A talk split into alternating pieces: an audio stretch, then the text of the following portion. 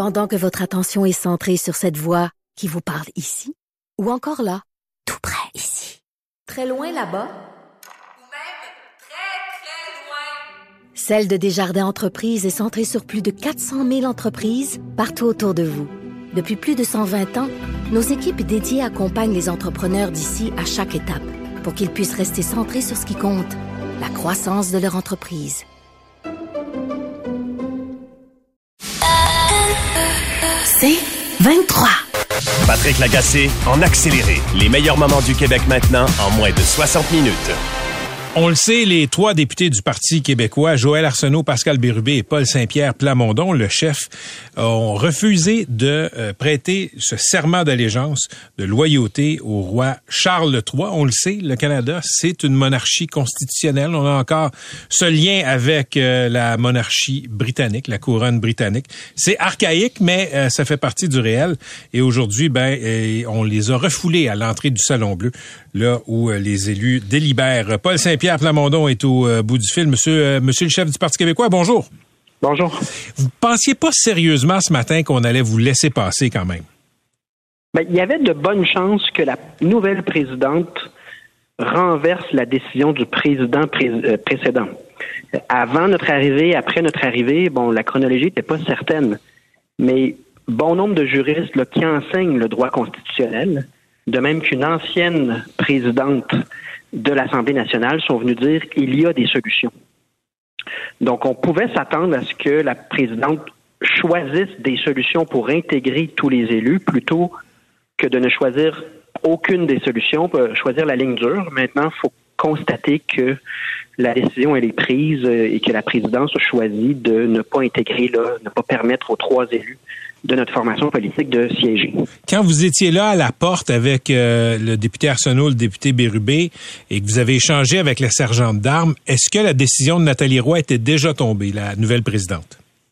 Non, mais je viens de comprendre qu'elle était en cours. Donc, euh, dans, dans la tête de la présidente, cette décision-là était déjà faite euh, pendant que moi, je donnais à la sergente d'armes la confirmation de mon élection démocratique avec Élection Québec, de même que la confirmation de mon serment, parce que j'ai prêté serment envers le peuple québécois et sa constitution. Puis pour plusieurs juristes, c'est amplement suffisant pour pas se faire barrer le chemin à l'entrée du, Salon Bleu. Donc ça s'est passé de ce que j'ai compris de manière concomitante. Moi, évidemment, ma préoccupation dans ça aussi, c'était qu'avec la sergente d'armes puis les constables, ça se passe de manière euh, amicale et respectueuse. Là. Donc, euh, ça, ça, a été le cas. Ça a été le cas aussi. Oui, c'est ça. Donc, on s'est échangé les documents. Euh, évidemment que je suis déçu parce que des solutions, il y en avait. Mais en même temps, il y a un autre événement qui a eu lieu pas longtemps après. Tous les partis politiques en Chambre se sont entendus sur une motion qui dit clairement qu'il faut en finir avec le serment roi d'Angleterre et qu'on va procéder le plus rapidement possible dans les meilleurs délais pour réintégrer les députés qui n'ont prêté qu'un seul serment. Donc, j'ai pas de raison non plus de douter de la parole de chacun des partis politiques qui se sont entendus là-dessus faut, faut, faut voir aussi, on s'attaque à quoi? Hein? Le serment, il est là depuis plus d'un siècle. Et ça fait des décennies au Québec qu'on parle de l'éliminer, mais dans les faits, on n'a jamais réussi. Donc, c'est comme essayer de virer un paquebot. Là. on sent que l'institution euh, peut mettre un peu de temps là, avant que le changement euh, ait lieu. Puis, personnellement, ben, vous le savez, je veux pas prêter serment pour des raisons entourant l'absurdité puis l'humiliation dans ce geste-là. Mais tant qu'à être engagé dans ce débat-là, il y a aussi le fait qu'une fois que j'ai répondu spontanément durant l'élection que je voulais pas faire ce, geste-là, ben, j'aimerais ça qu'il y ait un résultat à la fin. Donc, peu importe comment on va s'y prendre pour atteindre le résultat, je pense que une fois avoir eu tout le débat, l'important c'est qu'on mette ça derrière nous, puis que les prochaines générations de députés au Québec n'aient pas là à prêter serment au roi d'Angleterre, ça me semble évident. Là, M. Saint-Pierre euh, Plamondon, votre équipe connaît ça mieux que moi. La CAQ semble disposée à déposer un projet de loi. Parti libéral, l'opposition officielle, là, met de l'eau dans son vin. Ils veulent pas absolument des consultations parlementaires. Donc, est-ce que dans les deux prochaines semaines, ce projet de loi-là va être adopté selon votre compréhension? C'est définitivement possible. Donc là, évidemment, le pouvoir est entre les mains du gouvernement. Mais le jour où les libéraux disent non seulement je bloquerai rien, mais je pense qu'il faut procéder rapidement, le jour où Québec solidaire a déjà déposé son projet de loi, il n'en tient qu'au gouvernement de la CAC de dire, ben nous, on dépose là maintenant, en début de semaine, Et tout le monde va voter ce projet de loi-là sur le champ puisque personne n'opposera, euh, n'offrira de résistance. Donc oui, c'est une possibilité très réelle que nous réussissions à siéger dès la semaine prochaine. Et à ce moment-là, mais ça aurait été la victoire euh, de chacun des partis qui y aura participé. Là, ce sera euh, au bénéfice de tout le monde. Ce sera une avancée, je pense, sur le plan euh, symbolique et démocratique. J'ai vu les images, M. Saint-Pierre Plamondon, là, de votre conversation avec la sergente d'armes, qui est la gardienne de la discipline dans l'enceinte parlementaire. Écoutez, pourquoi vous parliez si bas? On n'a pas compris grand-chose de ce que vous disiez, même s'il y avait beaucoup de, de micros autour de vous. Ben, je suis surpris que les micros au nombre de, journalistes. Moi aussi. Je, suis surpris du son parce que c'est une conversation normale. Donc, je n'étais pas là pour crier. Euh, donc, je suis allé doucement. Peut-être est-ce qu'il y, avait beaucoup de préoccupations de mon côté que la sergente d'armes comprenne que dans ce processus-là, on serait ultra gentil. Je, ne sais pas. J'ai eu, je suis, je suis moi-même très surpris du son que ça a donné, hmm. mais essentiellement, je lui ai remis nos documents en disant, nous, on aimerait ça entrer en chambre, puis je vous demande à qui de droit de donner ces documents-là, puis cette confirmation-là de mon serment à la présidente, puis à la chambre, pour qu'on trouve une solution. Donc, euh, puis à la fin, on s'est même euh, échangé un sourire en disant, chacun fait son travail, puis euh, on s'est arrangé pour que ça se déroule euh, bien, ce qui n'est pas donné à toute tradition démocratique, mais je pense qu'au Québec, on a ça. Là, on est capable de débattre de choses quand même. c'était chargé, là, je vous cacherai pas, c'était un moment très émotif, mais ça a été bien fait de part et d'autre pour que on garde confiance en notre démocratie puis nos institutions. Écoutez, là, dans, ma boîte euh, de réception de, messages texte, puis je conviens avec vous que c'est un, baromètre qui est très imparfait, mais c'est très divisé. Il y a des gens qui vous admirent parce que vous vous tenez debout, parce que euh, ce lien-là avec la couronne britannique est, franchement absurde. Il y a d'autres gens qui disent, écoutez, il y, il y a des choses plus importantes que le serment. Ce n'est que du symbole. Cessez ces enfantillages. Écoutez, je vous laisse je laisse expliquer aux gens pourquoi vous pensez que de tous les enjeux au Québec présentement, c'est sur, celui-là euh, que, que, vous faites les dents présentement. Ben, je pense pas que c'est l'enjeu le plus important. Premièrement, je rappelle à la population que je travaille comme député. Mon bureau de député est ouvert. Je travaille sur tous les enjeux vis-à-vis des autres partis. Je suis en point de presse demain matin. Nous allons parler de tous les sujets.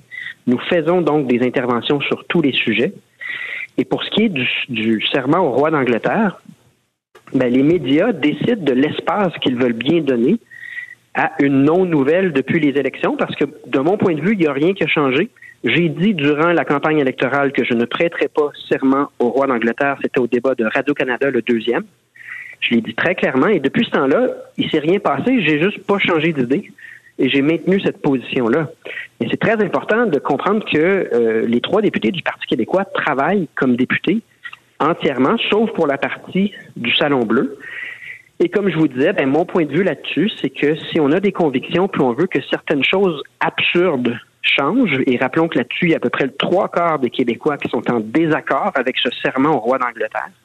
Si on veut que ça change, et ça fait des siècles que ça n'a pas changé, ben oui, ça prend un petit peu de persévérance un petit peu, euh, je sais pas comment décrire ça, mais il faut que je me tienne debout le temps que ça dure.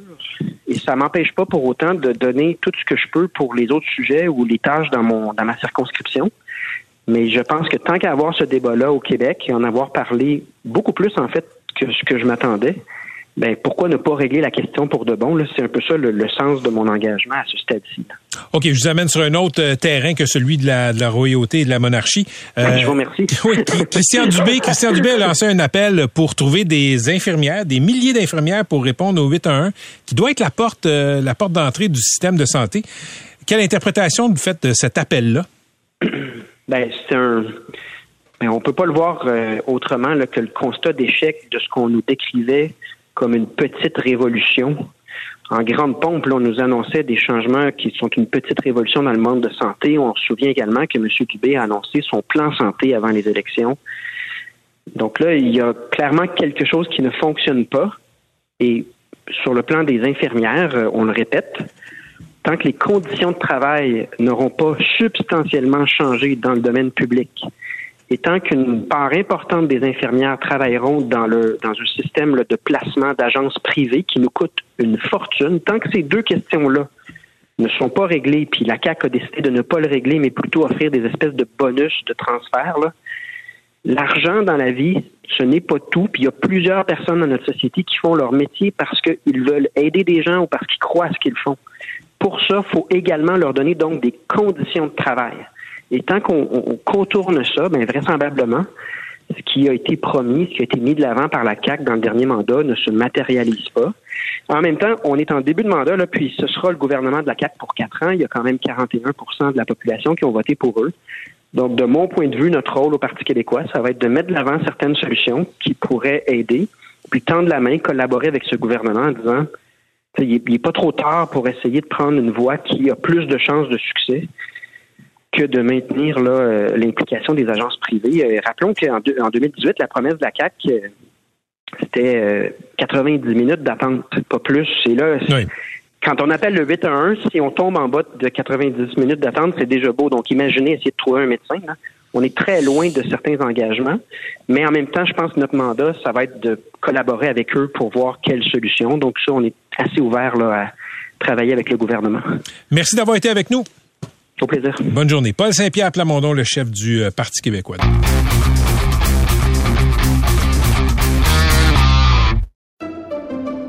Pendant que votre attention est centrée sur vos urgences du matin, vos réunions d'affaires du midi, votre retour à la maison ou votre emploi du soir, celle de Desjardins Entreprises est centrée sur plus de 400 000 entreprises à toute heure du jour.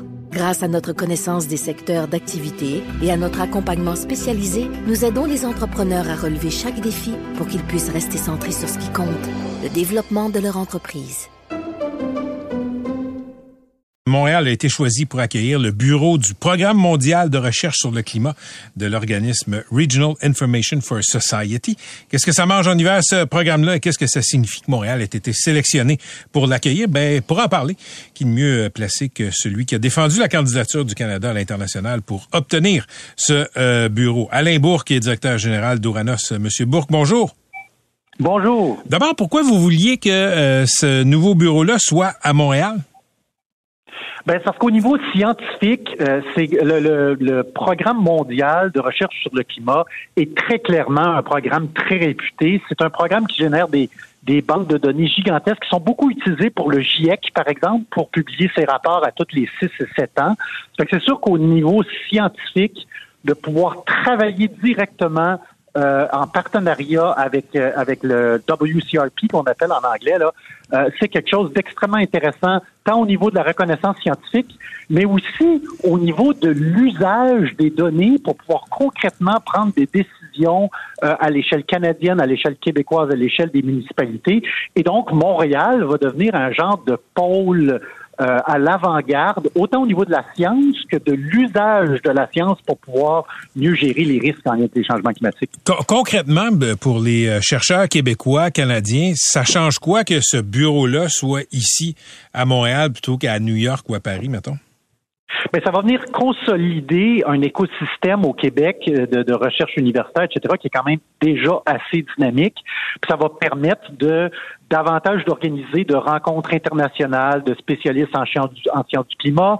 Ça va permettre aussi à plein de jeunes qui vont aller dans les universités montréalaises ou québécoises à pouvoir faire des projets euh, sur les changements climatiques qui vont euh, soit s'atteler ou attaquer des problèmes planétaires, mais aussi parfois des, des problèmes très locaux et, et, donc pouvoir échanger avec d'autres chercheurs un peu partout à, à, à travers le monde. C'est un peu comme si Montréal devenait une genre de plateforme majeure là, en matière de recherche appliquée en, en termes de changement climatique. Donc, euh, autant le monde municipal ou l'Hydro-Québec qui veut utiliser des données climatiques hmm. pour s'adapter que des chercheurs qui veulent faire avancer leur science vont être dans une région du monde là, qui est très ouverte à ce genre de travail-là. Je, je, je, sais que vous avez travaillé fort en coulisses là, avec le gouvernement du Québec pour obtenir ce bureau-là, euh, le bureau du Programme mondial de recherche sur le climat, euh, Monsieur Bourque. Euh, mais, mais concrètement, là, comment vous, qu'est-ce que vous avez fait? Quels arguments vous avez présentés euh, pour que Montréal soit, choi soit choisi? En fait, on a utilisé l'argument de dire que c'était un complet win-win pour toute région du monde qui priorise la lutte au changement climatique, là, puis qui veut le faire sur des bases scientifiques solide. Donc, Ouranos amène son expertise scientifique reconnue à l'échelle internationale qui vient d'être reconnue avec cette nomination-là euh, pour aider euh, l'ensemble de la planète à avancer sur la science, sur la lutte au changement climatique, etc. Et en retour, ben, c'est sûr que le Québec, à cause de la proximité, va fort probablement avoir un accès privilégié au développement scientifique, aux bases de données émergentes qui vont arriver pour mieux chiffrer les risques des changements climatiques. Et, donc, ça va nous donner un avantage que si le bureau était en quelque part en Asie ou en Amérique du Sud, etc. Donc, c'est Ouranos, là, qui est un organisme québécois, qui va chapeauter ça, quoi? Oui, c'est Ouranos qui va démarrer la mise en branle du projet, mais par la suite, euh, une fois que le bureau va être bien installé à Montréal, le bureau va avoir sa gouvernance autonome parce qu'on comprend que c'est un, euh, ça va être un bureau euh, qui, qui, est quand même planétaire qui est en lien avec l'Organisation mondiale de la météorologie. Donc, il faut s'assurer une certaine neutralité, objectivité, de ne pas se faire influencer par certains financeurs, etc. Mais c'est Ouranos qui va le mettre en place. Il va être basé à Montréal. Il va même probablement être basé euh, dans une porte juste à côté des portes d'Ouranos euh, dans le centre-ville de Montréal. Et, euh, et donc, c'est comme ça que ça va fonctionner. Là, il y a une conférence de presse à 16h30 avec le ministre de l'Environnement, Benoît Charette. Je sais que Québec a donné beaucoup d'argent pour fonder ce, ce bureau-là. Euh, combien Québec a donné? Euh, c'est de l'ordre de 600, 650 000 par année pour les cinq prochaines années. Il y a aussi le scientifique en chef du Québec, il y a le Fonds de recherche du Québec qui, qui a aussi contribué de l'argent. Et il y a plusieurs autres partenaires là, qui nous ont hmm. offert des appuis, euh, soit en nature, avec du personnel, euh, etc. Montréal International, le MRI, l'Université Concordia, le CRIM, même Desjardins, euh, Environnement Canada, même des organismes à l'extérieur du Canada qui nous ont offert des appuis en disant si c'est à Montréal, nous, on va clairement embarquer. On est heureux de travailler avec une région du monde là, qui avance en sciences des changements climatiques. Là, c'est ça. Je vois que vous allez être euh, sur la même tribune que le ministre de l'Environnement, Benoît Charette. Vous le savez comme moi, c'est pas le meilleur ami des euh, gens qui se préoccupent du climat. Là. Euh, Monsieur Bourque, vous et moi, on se parle souvent de climat. Quand vous êtes... Quand vous êtes avec Benoît Charette, là, puis qu'il y a personne qui regarde, Qu'est-ce que vous y dites? Ben en fait, écoutez, moi, je, euh, je peu importe qui est le ministre de l'Environnement, la job de la science, c'est d'informer les décideurs le plus possible. Puis en passant, pendant la COP, j'étais à la COP, euh, à la dernière COP, j'ai eu l'opportunité de rencontrer le ministre et son staff immédiat et je lui ai présenté une mise à jour de la science des changements climatiques plein de questions, de discussions. Ça a duré plus de deux heures. Alors, j'avais devant moi, clairement, un ministre qui était intéressé par la problématique, qui m'a posé des questions, etc. Alors, ceci étant dit, il est l'élu de la population en quelque part. Hmm. Nous, on va travailler avec n'importe quel ministre qui est là euh, de, de façon à offrir le maximum de science pour inviter à une lutte, une lutte des changements climatiques qui s'attelle, oui, à la réduction des émissions de gaz à effet de serre, mais aussi à l'adaptation pour la partie incontournable des changements climatiques qui, malheureusement, là, on le sait de plus en plus, là, est en cours. Mais trouvez-vous que M. Charette est dans un gouvernement qui, d'un point de vue du climat, prend des décisions qui vont dans le sens de la science? Euh, ben, c'est clair que c'est pas parfait, là. non, mais c'est clair qu'il y a certaines décisions qui vont à la en l'encontre de la lutte au changement climatique, mais il y a quand même plusieurs progrès euh, intéressants. Bon, il y a beaucoup de gens qui critiquent le plan d'économie verte en lien avec la lutte au changement climatique. Il y a beaucoup de fonds qui sont dédiés à l'électrification, même à l'adaptation. Le gouvernement du Québec a, a investi, au-delà d'ailleurs du, du PEV, a investi en réaménagement ou en revoir complètement la façon de gérer les plaines inondables au Québec suite aux inondations de 2017-2019. Ils ont annoncé en pleine pandémie un investissement de 450 millions de dollars, alors c'est quasiment un demi-milliard de dollars. Fait que oui, tout n'est pas parfait, puis la majorité des scientifiques, en fait la totalité des scientifiques vont probablement vous dire que ça ne va pas assez vite, il n'y a pas de changements assez radicaux. Mais ceci étant dit, il y a quand même des efforts qu'il faut euh, en quelque part reconnaître. OK, vous me disiez tantôt que vous étiez de retour de la COP 27 en Égypte. Là, il va y avoir la COP 15 sur la biodiversité à Montréal à partir du 7 décembre. Écoutez, euh, euh, il y a une question qui m'est souvent posée, posée, Monsieur Bourque, c'est les gens qui vont là, dans ces grandes conférences-là, ils sont des milliers, ils arrivent tous en avion. C'est pas un peu contre le principe de la santé climatique? Ben oui, vous avez raison, mais en même temps, puis même moi, je suis ambivalent, particulièrement à cette COP-ci, qui était probablement dans un des lieux le moins de développement durable que j'ai pu vivre euh, dans mon histoire des COP, là. Donc, en plein milieu d'un désert, euh, un, monde, là, Charmel Sheikh, quasiment totalement Euh, mais ceci étant dit, à un moment donné, il faut avoir ces discussions internationales-là pour pouvoir convenir des grandes politiques publiques puis des grandes transformations de société. Je pense que malheureusement, il faut à un moment donné se rencontrer pour pouvoir relever ces défis-là. Euh, moi, présentement, je vais vous avouer que je suis au symposium Ouranos sur l'adaptation au changement climatique. On travaille, il y a plus de 500 personnes au Centre des congrès de Québec. On travaille beaucoup plus à l'échelle locale, régionale, avec les politiques provinciales. Moi, j'avoue que c'est mon environnement que j'aime mieux. Il y a davantage de proximité. On est capable de connecter la science avec des actions concrètes pour réduire les risques. Euh, euh, mais, mais en même temps, il faut reconnaître la nécessité de se parler à l'international, au national, euh, à l'échelle des provinces, à l'échelle des acteurs municipaux, à, l'échelle terrain. Puis oui, on peut le faire le plus possible en virtuel. Euh, d'ailleurs, j'organise une grosse conférence internationale en adaptation au changement climatique en octobre prochain, mais on va faire un événement hybride, en partie sur place et en partie en se connectant par Internet pour pouvoir tenter de diminuer le nombre de participants qui vient à nos conférences. OK. En terminant, Alain Bourque, euh, vous, ben, chez Ouranos, là, vous, euh, vous, faites état des meilleures pratiques en termes de climat, vous, vous donnez euh, le score le plus récent sur la science, etc. Je me demandais, qu'est-ce que vous pensez des jeunes qui, un peu partout dans le monde, vont souiller des œuvres d'art pour attirer l'attention sur l'urgence climatique? C'est utile ou pas? Ah, ben en fait, pour être franc, je le sais pas si c'est utile ou pas. Je, je sais qu'en puis on vient tout juste de voir une présentation en lien avec comment réussir à communiquer dans la lutte au changement climatique. Puis ce qu'il faut bien comprendre, c'est qu'il y a différentes façons de communiquer qui vont interpeller différents types de personnes. Par exemple, on peut utiliser beaucoup la science économique pour parler à certaines catégories d'acteurs, notamment dans le secteur privé, alors que parfois, ben, ils vont utiliser peut-être des gestes d'éclat pour euh, susciter davantage d'intérêt d'une autre partie de la, population. Malheureusement, ça va peut-être aussi avoir un effet euh, opposé euh, chez certains. On n'a pas de réponse là-dessus, mais nous, en termes de recherche scientifique, on travaille de plus en plus avec des spécialistes en communication pour savoir c'est quoi les meilleures façons de communiquer puis de faire avancer le dossier de la façon la plus efficace possible. Mais ça, ça, fait, ça fait longtemps que vous êtes dans le domaine de la communication scientifique.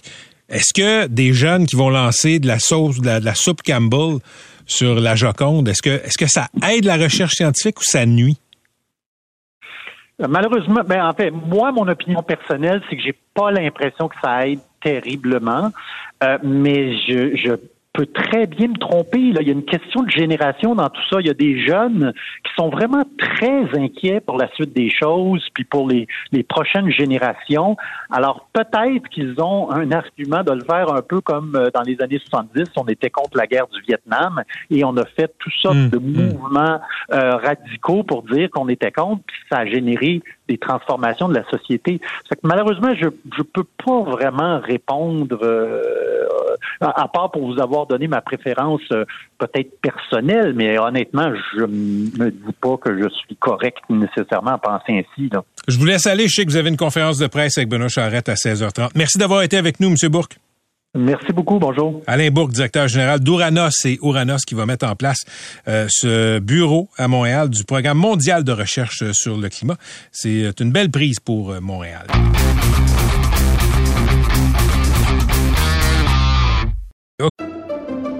Pendant que votre attention est centrée sur vos urgences du matin, vos réunions d'affaires du midi, votre retour à la maison ou votre emploi du soir, celle de Desjardins Entreprises est centrée sur plus de 400 000 entreprises à toute heure du jour. Grâce à notre connaissance des secteurs d'activité et à notre accompagnement spécialisé, nous aidons les entrepreneurs à relever chaque défi pour qu'ils puissent rester centrés sur ce qui compte, le développement de leur entreprise.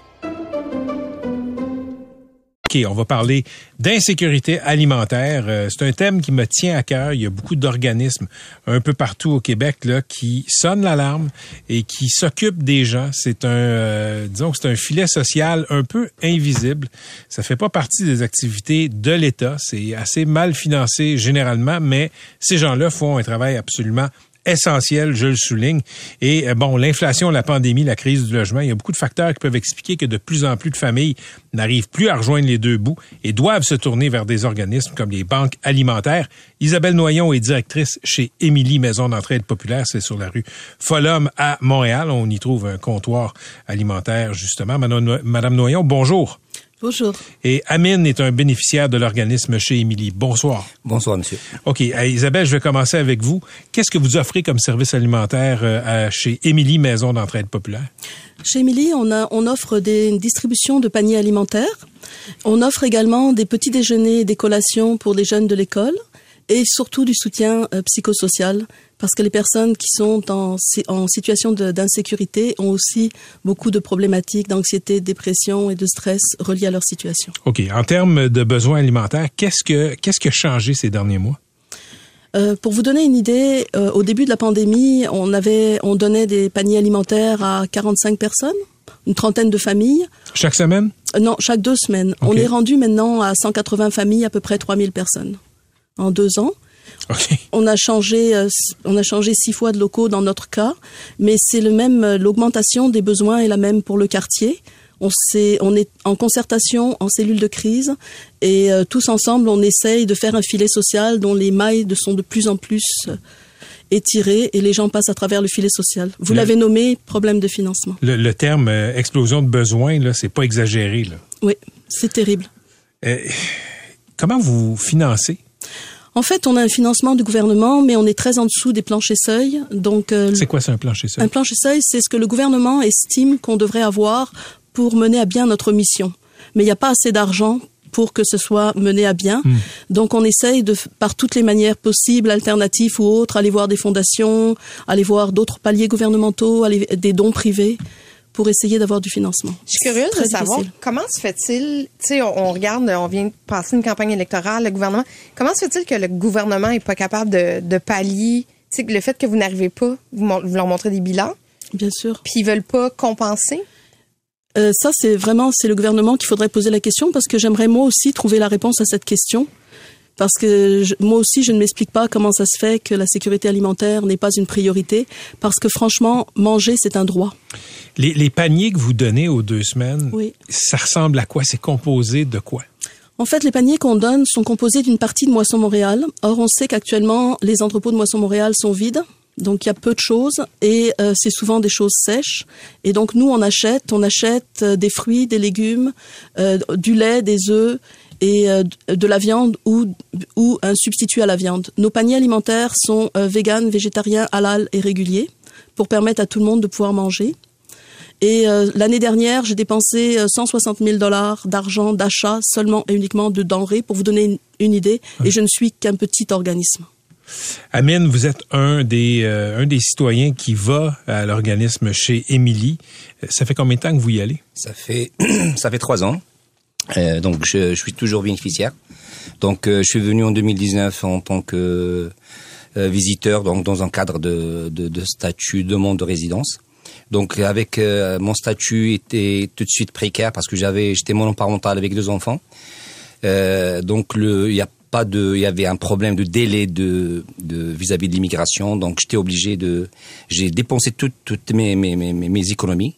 Donc le seul recours était chez Émilie donc depuis euh, si je peux vous dire clairement, comme quoi ce que je trouvais chez Émilie, il n'y a pas que le, le côté transactionnel, ça veut dire que le panier, il y a le côté humain que j'ai senti, j'en avais besoin. Euh, donc il y avait toujours sont très proactifs en termes de, de diagnostic votre, vos besoins, vos sentiments et vos réactions humaines. Donc euh, bien sûr, euh, avec mes enfants de, de 8 ans et 9 ans, ils ont bénéficié lorsqu'il y a des événements estivales, donc ils sont toujours prêts, répondent, présents. Donc c'est un soutien irreprochable Euh, J'aurais aimé, si j'étais à leur place, ça m'a donné plus de de, de, de, de réflexion, donc de, de participer activement. J'ai participé avec Mm. eux, mais j'aimerais bien d'intégrer le, le, le- secteur parce que je trouve le côté humain. Ils ont ils ont ils ont compris le le citoyen, les besoins exactement du citoyen, parce qu'il est à la proximité. La première fois que vous êtes allé chercher de l'aide alimentaire euh, euh, chez euh, Émilie, comment vous comment ça se passe? C'était pas évident parce que j'a- j'ai pas pu accepter. J'avais une bonne situation euh, là où j'étais d'origine euh, maghrébin, donc j'avais une bonne situation de me retrouver du jour au lendemain dans une situation précaire. Donc euh, c'était plus fort que moi. Donc euh, avec Isabelle, je, je me souviens les premières avec aussi toute l'équipe. Ils m'ont aussi de que je puisse intégrer ça, comme quoi ça arrive à tout le monde et personne n'est à l'abri. Donc euh, du jour au lendemain de, de une situation précaire, c'est pas évident. Si vous aviez pas cette aide alimentaire là, Amine, qu'est-ce quelles seraient vos alternatives? J'ai pas d'alternative malheureusement. Euh, Isabelle, répétez-moi, vous êtes passé, avant la pandémie, vous aidiez combien de personnes et maintenant vous en aidez combien au comptoir alimentaire? Au comptoir, avant la pandémie, on faisait des repas. Ouais. On faisait 15 000 repas par an. Maintenant, on a commencé avec euh, 30 familles. Ouais. Maintenant, on est au-dessus de 150, 160 familles, plus 700 jeunes. Ça vous prendrait quoi pour, euh, pour euh, disons, euh, euh, en, en termes budgétaires, ça vous prend, de, de quoi vous auriez besoin? Ce qu'il faut, c'est que le gouvernement reconnaisse notre expertise et reconnaisse les besoins et qu'il puisse faire un financement à la mission aux organismes en sécurité alimentaire. Depuis très longtemps, les organismes en sécurité alimentaire travaillaient beaucoup avec des bénévoles et avant la pandémie, on était déjà en situation précaire nous-mêmes. Mais là, avec la pandémie, on a de moins en moins de bénévoles, on a de moins en moins de fonds et on a de plus en plus de demandes. J'imagine que vous, vous devez tenir des statistiques aussi. Si c'était le gouvernement qui faisait votre travail, ça coûterait, j'imagine, beaucoup plus cher que ce que vous faites vous. Fait que v- il serait mieux de financer vous. Ça nous coûterait moins cher, nous, en tant que contribuables. Mais oui, et puis aussi, il faut compter tout le coût parce qu'on le donne avec dignité. Il faut donner, faut compter tout le coût des- de- du coût social, des gens qui sont dépressifs, des gens qui sont suicidaires, des personnes qui ont de l'anxiété, des personnes qui ont de violence conjugale parce que c'est très difficile aussi, ou avec les enfants. Tout ce coût-là, c'est un coût de société. Je le disais tantôt, euh, euh, les organismes communautaires comme le vôtre, Isabelle, là, euh, chez Émilie, c'est un filet social invisible. C'est-à-dire que ben, c'est pas c'est pas l'État qui euh, qui, qui s'en occupe, mais ce que vous faites est très très important. Vous êtes juste des bénévoles ou il y a des employés chez vous? Oh non, chez nous, il y a des employés, mais euh, on est depuis le début de la pandémie à maintenant, c'est-à-dire on est passé, on a augmenté l'équipe d'un seul employé. Et c'est le cas de la plupart des organismes qui euh, sacrifient euh, les employés pour acheter des denrées. Vous êtes combien d'employés? Actuellement, on est quatre. C'est quoi la moyenne salariale? Euh, ça, je, suis, je, je vous dirais que on est légèrement, les employés sont légèrement payés au-dessus. Je suis un peu mal à l'aise de dire ça, Je- mais, mais, euh, mais écoutez, je, on est sous- on n'est pas on n'est pas assez payé parce que pour vous donner une idée, pour répondre à cette question, le gouvernement nous a donné une augmentation de 1,9 et on sait que nos Dans le salaires financement. dans le financement qui ne correspond qu'à 20 de notre financement et nos employés n'ont pas d'indexation, n'ont pas d'augmentation, n'ont rien depuis des années. je veux pas vous mettre des mots dans la bouche, puis je veux pas vous embarrasser, Isabelle. Euh, Ouais. Mais ce que vous alliez dire, c'est que vous êtes au-dessus, un peu au-dessus du salaire minimum. On n'est pas très, on n'est pas assez payé pour ce qu'on fait et c'est pour ça qu'on perd beaucoup d'employés. La pénurie de main-d'œuvre doit vous frapper aussi, j'imagine. C'est pas c'est une pénurie de main d'œuvre. Bon, il y a le salaire, mais il y a aussi toute la pression qu'on a de recevoir cette détresse tous les jours. OK. Pourquoi vous restez là? Parce que dans le marché actuel, Isabelle, vous pourriez vous faire embaucher à bien des endroits. Parce qu'on aime les gens, parce qu'il faut que quelqu'un le fasse, parce qu'on croit à qui on fait, puis on croit au potentiel des gens qu'on dessert. Est-ce qu'il y a une famille? Est-ce que vous êtes quasiment devenu parce que vous devez connaître votre monde? Oui, d'ailleurs, euh, les gens disent que c'est une deuxième famille. Les gens qui viennent, on les connaît, on connaît leurs prénoms, on connaît leurs enfants, on connaît leur situation. Et évidemment, c'est pour eux qu'on le fait. Et il faut le faire. C'est un peu ce que ce que monsieur expliquait, c'est c'est le soutien émotionnel qui vient aussi avec le panier. Là. Quand vous parliez là, de de- d'être là-bas puis de se faire aider, se faire écouter. Euh, Il y a l'écoute active en fait. Il y a le soutien, l'appui et permanent. C'est ça. Ce, on est rentré dans une relation, euh, je m'excuse, d'amour en fait, parce qu'il y a quelqu'un qui qui nous écoute avec émotion. Donc il, il comprend bien notre besoin. Donc voilà. Il n'y a pas d'excuse au mot je sais- Amine, quand, quand vous allez chercher le panier Ouais, alimentaire, euh, qu'est-ce qui se trouve dans ce palier-là? Euh, chaque fois, donc il y a des trucs basiques, euh, du lait, les œufs, euh, soit la, la viande cachère et tout ça, donc un peu de légumes. Ça dépend. Est-ce que vous êtes allergique ou pas Donc ça dépend. Il est personnalisé un petit peu selon les besoins de chaque chaque bénéficiaire. Isabelle, euh, vo- vo- votre- qu'est-ce qui vous a amené à cet organisme-là? Moi? Oui. euh, c'est c'est un peu en dehors du sujet. Moi, je, je viens du monde de l'ingénierie, fait que c'est autre chose. Ah oui, mais c'est fascinant quand même. Mais c'est un peu hors, hors sujet. Mais euh, en fait, ce qui m'a amené, c'est que j'ai habité ce quartier. C'est que je sais que ce quartier, c'est un quartier où c'est un désert alimentaire. C'est-à-dire, il faut faire Centre-Sud, hein? centre-sud, mais surtout Sainte-Marie. Il faut faire plus d'un kilomètre pour trouver un, pour trouver une épicerie. Je sais que c'est un quartier qui est très défavorisé, où il y a beaucoup d'enfants. C'est un ancien quartier populaire. Et euh, moi, on m'a- on m'a demandé de venir euh, donner un coup de main à l'organisme. Et voilà, j'y suis. Et comment on peut aider? Euh, en fait, il y a plusieurs façons d'aider. La première façon, c'est que chacun d'entre nous doit être des ambassadeurs auprès de nos élus pour dire que euh, la sécurité alimentaire, manger, c'est un droit et qu'il faut un soutien à la mission pour le communautaire. Il faut reconnaître notre expertise et ce qu'on fait. On peut faire des dons, on peut faire du bénévolat, mais euh, sachez que à- au montant d'argent qu'on a besoin là, on a besoin que ce soit le gouvernement qui s- s- prenne en charge ses citoyens parce qu'on est dans- une situation d'urgence. on, on- on a l'impression d'un- réseau très, euh, très, très, euh, euh, très passionné, hein, le réseau des, des organismes communautaires, mais c'est aussi c'est un réseau informel, c'est un, un patchwork, que, si on veut. Euh, est-ce que est-ce que c'est la meilleure solution pour nourrir les gens que de se fier à des organismes non euh, non gouvernementaux comme ça? Oui, parce que d'abord on est sur le terrain, on connaît la réalité des gens, on les voit au quotidien, on les suit en intervention psychosociale, on a le- on a en systémique avec l'école le portrait, on sait qui ils sont, on a l'expertise et, et on est prêt à le faire et on coûte pas cher. OK, on vous garde, Isabelle et Amine, euh, pour euh, terminer l'émission. On va faire une petite pause. Merci d'être là. OK, très concrètement, on parle de la fin de l'insécurité alimentaire avec deux personnes qui, malheureusement, j'insiste sur ce mot-là, s'y connaissent. Isabelle Noyon, qui est directrice à l'organisme chez Émilie, Maison d'entraide populaire, c'est dans le quartier Centre-Sud à Montréal, et un bénéficiaire de l'organisme, Amine. Isabelle, euh, euh, j'ai l'impression, quand vous me parlez de vos services, que c'est une sorte aussi de rempart contre l'itinérance, parce qu'il y a des gens les gens que vous desservez, que vous aidez chez euh, Émilie, ils sont très mal pris. Et j'ai l'impression que l'étape suivante, c'est la rue. Oui, tout à fait. En fait, les gens doivent choisir entre manger ou se loger. Donc, quand ils payent leur loyer, il reste plus rien pour manger, bien souvent. Ce qui fait que oui, euh, on a des personnes qui malheureusement passent euh, de la grande précarité à l'itinérance. Vous nous parlez de- montant d'argent durant la pause. Si on résume, là, qu'est-ce que les gens gagnent versus qu'est-ce qu'ils doivent utiliser pour manger? En fait, le dispensaire de Montréal a fait une étude sur le panier alimentaire. Ça fait 20 ans qu'ils le font. Et là, ils ont vu euh, l'augmentation entre depuis octobre et juillet. Et ils ont estimé que ça prenait euh, 249 dollars par semaine pour une famille de quatre pour manger à, à peu près. Deux enfants, deux adultes. Deux enfants, deux adultes. Ce qui veut dire que ça fait 1071 dollars par mois. Sauf que l'aide sociale pour, par exemple, pour euh, deux parents et deux enfants, c'est 1099. Fait que s'ils mangent, il leur reste 28 dollars, mais ils n'ont pas payé de loyer. On s'entend. Et pas de chauffage. et Pas de, chauffe- pas de loyer, pas de chauffage, pas de vêtements, pas d'école, pas de matériel scolaire, Ce pas de transport. aucun bon pas de ça. sens, là. Absolument. Et, et ce qui se passe, c'est que ça, on considère que eux, ils pourraient être dans les HLM, mais beaucoup ne sont pas dans des logements subventionnés. Il y en a plus. Il y en a plus, il n'y a pas assez de logements sociaux. Fait que regardez où est-ce qu'on va. C'est bien beau de dire il faut qu'on apprenne à calculer son budget, encore faut-il qu'on ait un budget. Il y avait un très bon reportage de Jessica Nadeau dans Le Devoir euh, avant-hier, des frigos et des ventes presque vides pour les fêtes. Et, et, euh, Jessica Nadeau s'est promenée dans les organismes, euh, des organismes comme le vôtre, euh, Isabelle.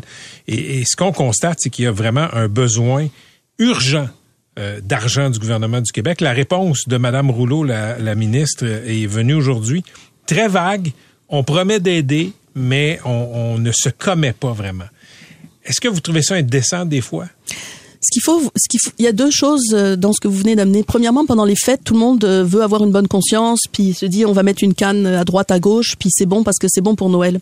Mais ce que les gens réalisent pas, c'est que le panier de Noël doit permettre de tenir un mois. Parce que les organismes ferment deux semaines pendant les fêtes, ils donnent un panier Noël, ils ferment, ils reprennent la semaine d'après. Donc c'est un panier de nourriture qui permet de tenir un mois pour des gens dont les enfants mangent plus à l'école parce qu'ils sont en vacances scolaires et pour des, pour le mois où il y a les plus grands frais de vêtements, d'électricité, etc. C'est essentiel. Et aujourd'hui, on a du mal à voir des paniers de Noël. Nous, l'année dernière, on a deux fois plus de paniers de Noël que l'année dernière à distribuer et il nous manque de l'argent pour acheter des choses pour tenir pendant ces paniers de Noël là. Parce que parce que j'imagine que vos bailleurs de fonds, ce sont les mêmes qui vous donnent à peu près les mêmes montants, mais les besoins à cause de la pandémie, à cause de l'inflation, à cause de tout, ont augmenté. Les besoins ont augmenté, les les, euh, les bailleurs de fonds aussi euh, ont presque plus rien. C'est très- c'est une situation très difficile. J'aimerais parler à Amine, savoir votre Noël, ça va ressembler à quoi? En fait, ça dépend du panier. Donc, ça dépend de nous. Oui, bien sûr. Donc, euh, bien sûr, avec deux enfants, c'est pas évident. Donc, euh, avec euh, l'inflation qu'on venait de, de citer, avec les besoins de l'école, tout ça, donc c'est, on peut pas répondre aux besoins de la, la vie quotidienne basique, en fait. Voilà. Euh, Isabelle, euh, on parle de l'inflation, oui, ça c'est- c'est c'est une chose. Expliquez aux gens comment comment le coût du logement a un impact immense sur les finances des gens. Ben, C'est parce que c'est un coût qui n'est pas compressible. Donc euh, c'est sûr que pour le logement, si le logement augmente et qu'ils ne sont pas en logement subventionné, ben, beaucoup vont perdre leur logement. C'est par exemple le cas euh, des aînés qui eux se retrouvent avec un logement, puis euh, ils avaient placé de l'argent pour leur retraite dans des fonds. Les fonds se sont écroulés et maintenant ils ne peuvent plus payer leur logement, ils peuvent pas se reloger ailleurs, ils peuvent pas travailler et il y en a qui se retrouvent à la rue. Je veux dire, c'est ça qui est un gros problème. Est-ce que j'imagine que Isabelle d'être toujours au front comme ça, d'écouter les histoires de gens comme Amine, comme comme tant d'autres qui viennent chez vous, chez Émilie, mentalement ça doit devenir un moment donné taxant. c'est très éprouvant toute cette détresse. Et mais ce qui nous euh, remet euh, dedans et qui nous donne la passion c'est que les gens qu'on dessert sont des gens qui sont pleins de talent pleins de potentiel. Ce sont des gens qui se battent au quotidien pour essayer d'y arriver qui font tout ce qu'ils peuvent mais les, circonstances ne, leur permettent pas d'y arriver pour l'instant. Et c'est ça qui nous qui nous tient parce que eux aussi ils se battent. C'est pas des gens qui sont heureux d'être dans leur situation. C'est des gens à qui ça prend beaucoup de courage pour venir nous voir. Euh, Avez-vous l'impression, là vous êtes à notre micro, on vous donne du temps d'antenne. Je parlais du papier du devoir de, de Jessica Nadeau. Avez-vous l'impression que les enjeux auxquels vous faites face, Isabelle Noyon, sont suffisamment couverts par les gens comme moi, par les médias comme celui-ci? Euh, on a des on a des couvertures. Le problème, c'est que ça ne donne pas assez d'argent au niveau gouvernemental. Euh, et ce qu'il y a aussi, c'est que les gens, Monsieur, Madame, tout le monde dans la rue ne savent pas, ne se rendent pas compte de la détresse, ne se rendent pas compte de la pauvreté parce que ça ne se voit pas. Et c'est ça qui est triste. Ils savent pas qu'il y a des gens à Montréal qui ne mangent pas. Ils savent pas qu'il y a des gens qui dorment dans la rue. Il y a des gens qui dorment dans la rue qu'on voit, mais il y en a qui dorment dans la rue, qui marchent toute la journée et qu'on n'identifie pas. Il y a des gens qui mangent pas, il y a des parents qui vont se priver de repas, qui vont manger un repas par jour pour nourrir leurs enfants, puis ça se voit pas. Amine, qu'est-ce que je vous souhaite euh, pour les prochaines semaines, les prochains mois? Euh, J'aimerais bien que, d'abord, en tant que bénéficiaire, donc, euh, j'avais j'avais la chance d'être parmi les bénéfici- bénéficiaires. C'était pas évident pour dès le premier la, première fois en fait, mais ça n'empêche et je, je dois me su- su- survivre et servir les enfants en fait pour que je puisse dépasser cette zone de turbulence. Et j'attends toujours à ce que l'immigration fait un effort que je puisse puisse travailler honorablement avec les conditions. Et je, je, si je me permets d'ouvrir une brèche juste pour euh, chez Émilie, euh, bonne chance et bon courage. Parfait. Merci Euh, beaucoup. à vous aussi. C'était aussi, ouais. c'était Amine et Isabelle Noyon, euh, directrices de chez Émilie Maison d'entraide populaire, qui sont venues nous parler d'insécurité alimentaire. Courage à vous deux. Merci d'être venus nous exposer cette euh, réalité. Merci à vous. Merci.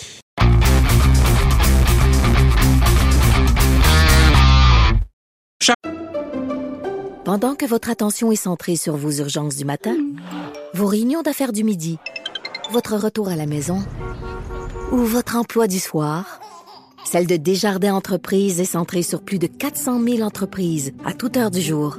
Grâce à notre connaissance des secteurs d'activité et à notre accompagnement spécialisé, nous aidons les entrepreneurs à relever chaque défi pour qu'ils puissent rester centrés sur ce qui compte, le développement de leur entreprise.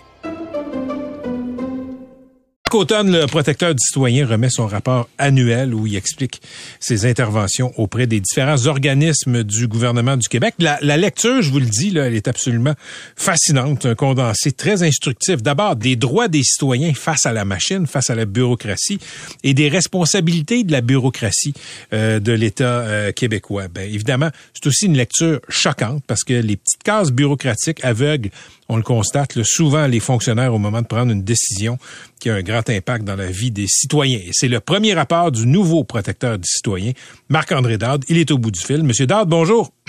Bonjour, Monsieur Lagacé. D'abord, peut-être commençons avec la base. Qu'est-ce que ça fait le protecteur du citoyen?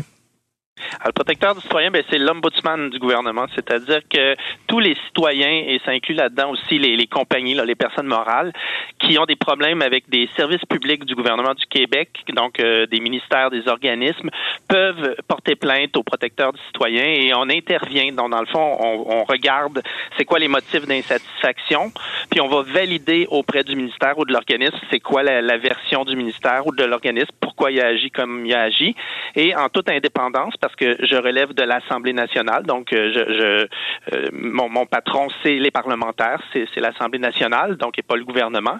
On va prendre position dans chaque dossier après une enquête rigoureuse. Et si on estime que les droits du citoyen n'ont pas été respectés, ben on va faire des recommandations. On n'a pas le pouvoir d'exiger quoi que ce soit, mais on a le pouvoir de recommander. Et nos recommandations, ben, comme elles découlent d'un examen attentif rigoureux. Elles sont suivies euh, dans l'ordre de 99% des cas. Il y a combien de plaintes par année au protecteur du citoyen? Alors, on reçoit 20 000, à peu, près 20 000 demandes d'intervention par année. Là-dessus, il y en a à peu près la moitié qui sont euh, sous notre compétence d'intervention. Il faut comprendre que les gens nous appellent des fois pour se plaindre, par exemple, d'une décision d'un organisme fédéral. À ce moment-là, on va les euh, référer au bon endroit. Mais sous compétence, c'est à peu près 10 000 plaintes par année qu'on traite. 5 000 euh, qui euh, concernent euh, le, en fait, 12 000 plaintes par année qu'on traite. 5 000 qui concernent les ministères et organismes. 2 000 qui concerne le réseau de la santé et des services sociaux et 5000 plaintes qui concernent les personnes incarcérées parce qu'on est aussi l'ombudsman correctionnel dans chaque centre de détention. Oui, il y a un téléphone, les personnes incarcérées peuvent nous appeler et on a depuis 2017 un, un mandat spécial là, en protection des lanceurs d'alerte, en, en divulgation des actes répréhensibles. Donc, toute personne peut venir confidentiellement et nous, on assure la protection du divulgateur, la confidentialité de la divulgation et des témoins qu'on va rencontrer à notre enquête et on peut enquêter sur des actes répréhensibles, par exemple usage abusif de fonds publics dans un organisme public, manquement grave aux normes d'éthique, cas grave de mauvaise gestion. Donc, oh. c'est les, les, les, différentes façons qu'on peut intervenir. OK, ce volet-là des lanceurs d'alerte, on va y revenir dans le cas de l'ancien ministre Sébastien euh, Prou un peu plus tard. Euh, je veux qu'on parle de certains cas d'absurdité que j'ai relevés dans votre rapport que j'ai euh, lu euh, cet après-midi. Écoutez, il y a le classique là avec Revenu Québec. Euh, Revenu Québec est dans l'erreur. Revenu Québec a admis son erreur par courriel. Le citoyen peut pas faire corriger la situation. Ça, j'imagine que c'est un cas d'absurdité que vous avez souvent vu.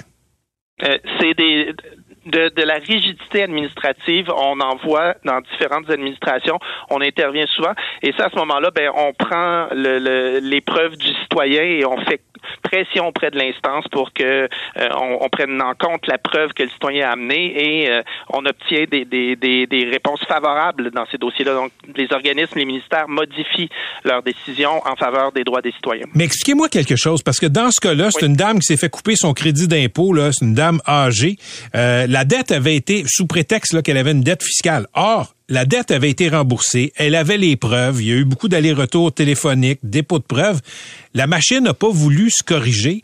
Qu'est-ce qui explique qu'il faut que le protecteur euh, intervienne dans une situation qui est claire et nette comme ça? J'ai malheureusement pas euh, l'explication. Je sais pas ce qui explique ça, mais on est intervenu puis on a obtenu correction de la situation. Par contre, ce que j'observe, puis en discutant avec mes collègues des autres provinces, ils observent la même chose, c'est que le développement intensif des, des services numériques qu'on a eu dans les dernières années, notamment à cause de la pandémie, là, euh, fait en sorte que c'est plus difficile de se plaindre contre un service numérique. On, on remarque que les citoyens ont plus de difficultés à, à obtenir une correction de la situation situation quand on a procédé par un service numérique. Alors ça, c'est quelque chose qui me préoccupe. Vous savez, ça fait sept mois seulement que je suis en Mhm. poste, mais euh, la question de, de- de- du développement euh, des services numériques, il y a des aspects positifs, mais il y a aussi des aspects négatifs, et je compte euh, euh, creuser cette question-là au cours des prochaines années. Les, les citoyens à qui j'ai parlé euh, depuis plusieurs années qui ont eu à composer avec la machine pour des dédommagements liés à des inondations. On sait qu'il y a souvent des Oui. crues au printemps. Là. Euh, là, le gouvernement arrive, il y a des belles photos, les ministres disent on va vous soutenir, on va vous dédommager, il va y avoir un programme. Vous êtes intervenu dans le cas d'une citoyenne, d'une citoyenne qui a subi une inondation en 2019. Racontez aux gens, ça a pris combien de temps avant que ça se règle? Alors, je- ça vient de se régler. Mais en fait, ça vient de se régler. Le rapport était au 31 mars, donc ça fait quelques mois déjà. Mais euh, ça a pris plus de plus de trois ans là, pour euh, régler la situation. Et la dame se trouvait pris en ping-pong, là, je pourrais dire, entre les exigences du ministère de la Sécurité publique pour le programme d'indemnisation, les exigences de sa municipalité qui n'étaient pas les mêmes. Après ça, il y a eu un changement du côté de l'approche du ministère de la Sécurité publique.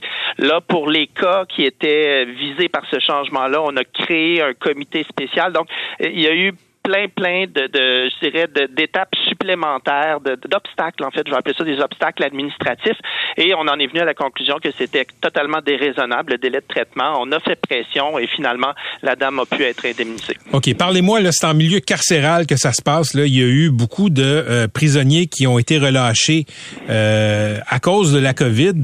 Et parlez-moi de l'histoire du ticket d'autobus de 3,50. Oui. Alors, ben, dans ce dossier-là, il faut savoir que pour réduire les risques de contagion de la COVID en centre euh, de détention, ben, le ministère a émis certaines directives qui permettaient, par exemple, à des, détenus de plus de 65 ans, à des femmes enceintes ou à des personnes qui leur restaient moins que 30 jours de détention à purger, euh, de- de- d'être euh, libérés plus vite pour purger leur peine dans la communauté, pour, pour réduire le nombre de personnes dans les centres et réduire les risques de contagion. Donc, on avait une personne incarcérée qui se qualifiait, donc qui pouvait être libérée. On avait une entente à l'effet que son transport interprovincial, euh, pardon, interrégional, donc il, devait aller dans une autre région pour un montant d'à peu près 100 dollars. Ça, c'était réglé. Le ministère allait payer. Mais euh, lorsque est venu le temps de libérer la personne, elle n'avait pas l'argent pour prendre l'autobus pour se rendre au transport. Donc, on parle de 3 dollars et demi. Et là, donc, en disant, ben non, on donne pas le 3 dollars et demi. Donc, la personne n'a pas pu être libérée parce qu'elle n'avait pas l'argent pour prendre l'autobus. Et, euh, ben, dans le fond, euh, on est intervenu. Puis, ce qui est arrivé, puis c'est, je dirais, c'est pas une réussite là, dans le sens que euh, la personne a fini par être libérée, mais on a organisé un transport sous escorte avec des agents de service correctionnel, alors qu'il y a une grave une pénurie de service correctionnel. La personne a dû séjourner dans un autre centre de détention en route. On a annulé la permission. Bon, bref, c'est une série d'obstacles qui a fait en sorte que pour 3,50 ben, la personne a, a- a eu une véritable course à obstacles. On a engagé des frais importants au niveau de l'État euh, avec le convoi pour amener cette personne-là d'un centre de détention à l'autre. Et bref, ben, je termine avec trois petits points de suspension en disant ben, je pense que la, la solution de donner le 3,50 aurait peut-être été la plus appropriée dans les circonstances. Oui, je me, sou- je me souviens qu'il y avait une sorte de commentaire éditorial avec les points de suspension Oui. dans votre rapport. Euh, euh, Dites-moi, euh, pourquoi vous les nommez pas? Euh, souvent, vous nommez pas les organismes. Là, vous nommez pas l'établissement carcéral. Il me semble que ça aiderait qu'on sache euh, qui sont ces cabochons. Il y a des avantages et des inconvénients à nommer. Euh, en en administration publique, euh, c'est du cas par cas, je dirais. Euh, en santé, on a plutôt tendance à nommer, mais c'est une loi différente, la, la, la, la loi qui, où on intervient dans le domaine de la santé. Par exemple, quand on fait un, un, un rapport d'intervention à la suite d'un signalement en santé, ben là, on va indiquer le nom de, de l'établissement. C'est quel Mm. CIS, c'est quel CIUS. Et, et euh, j'imagine qu'on va y venir euh, parce que vous l'avez annoncé.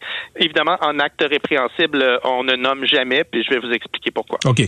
Mais je veux qu'on parle de DPJ avant parce que c'est pas banal ce que vous avez soulevé dans le rapport. Là. Vous dites, vous êtes intervenu dans un cas et vous écrivez par ailleurs, des intervenants intervenantes ont confié au protecteur du citoyen avoir subi des menaces de poursuite par la famille d'accueil si les intervenants intervenantes osaient émettre des réserves sur son comportement. Et là, vous notez que euh, ça, ça a une incidence sur les décisions que le tribunal va prendre. C'est pas banal ce que vous avez soulevé là. là. Effectivement, dans le fond, il faut comprendre que le tribunal, la Chambre de la jeunesse, lorsqu'elle euh, se prononce sur un cas, c'est souvent sur la foi des rapports des intervenants de la DPJ. Et euh, dans le fond, on souhaitait que, ben, ce qui est voulu, c'est que l'intervenant de la DPJ décrive euh, la situation de l'enfant la plus objectivement possible et avec sa famille naturelle, les forces et les faiblesses de la famille naturelle, mais également et dans son milieu d'accueil. S'il y a des éléments négatifs dans le milieu d'accueil, on souhaite que ce soit, ça se retrouve, que ce soit mentionné dans les rapports des intervenants. Or, ben, en raison d'une pénurie, il y, a, une commune dans, il y a un élément commun qui transcende notre rapport, c'est la question de la pénurie. Là. dans le cas de la DPJ, ben, ce qu'on comprenait, c'est que, écoutez, euh, des familles d'accueil, on n'en a pas euh, suffisamment, donc euh, on va essayer de, d'éviter de, critiquer ceux qu'on a parce qu'on veut les conserver. Donc, on a souligné cet élément-là comme étant préoccupant dans notre rapport. Mais vous parlez carrément là, à la DPJ d'une culture organisationnelle qui incite les intervenants à pas inclure dans leur rapport les problèmes rencontrés avec les familles d'accueil. Est-ce que ça veut dire qu'on garde euh, sur le payroll des familles d'accueil qui devraient pas l'être? Mais en fait, il ne faudrait pas généraliser d'une région à l'autre. Là, on parle d'une DPJ dans une région particulière, ça, ça c'est important. Mais euh, cet élément-là, c'est le même euh, en, en, matière de RPA, de résidence pour aînés. Euh, vous avez vu euh, dans le rapport aussi euh, des CIUS qui hésitent à intervenir. On avait un cas d'un propriétaire de RPA qui ne voulait pas réparer une rampe d'accès qui était brisée puis qui était dangereuse pour les, les, les personnes âgées en fauteuil roulant.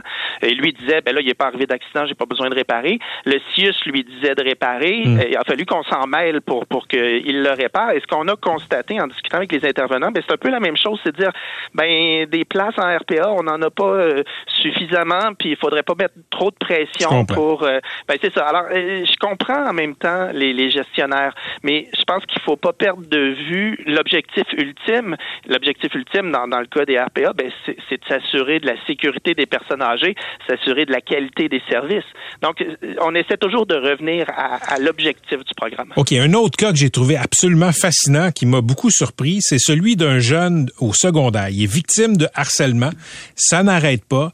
Et la mère, en désespoir de cause, sort son enfant de l'école, l'envoie à l'école privée et l'enfant y est traumatisé, il a pris des retards scolaires. Elle embauche à ses frais une ressource pour aider euh, son fils elle se tourne vers l'IVAC, euh, la, compensation des victimes d'actes criminels.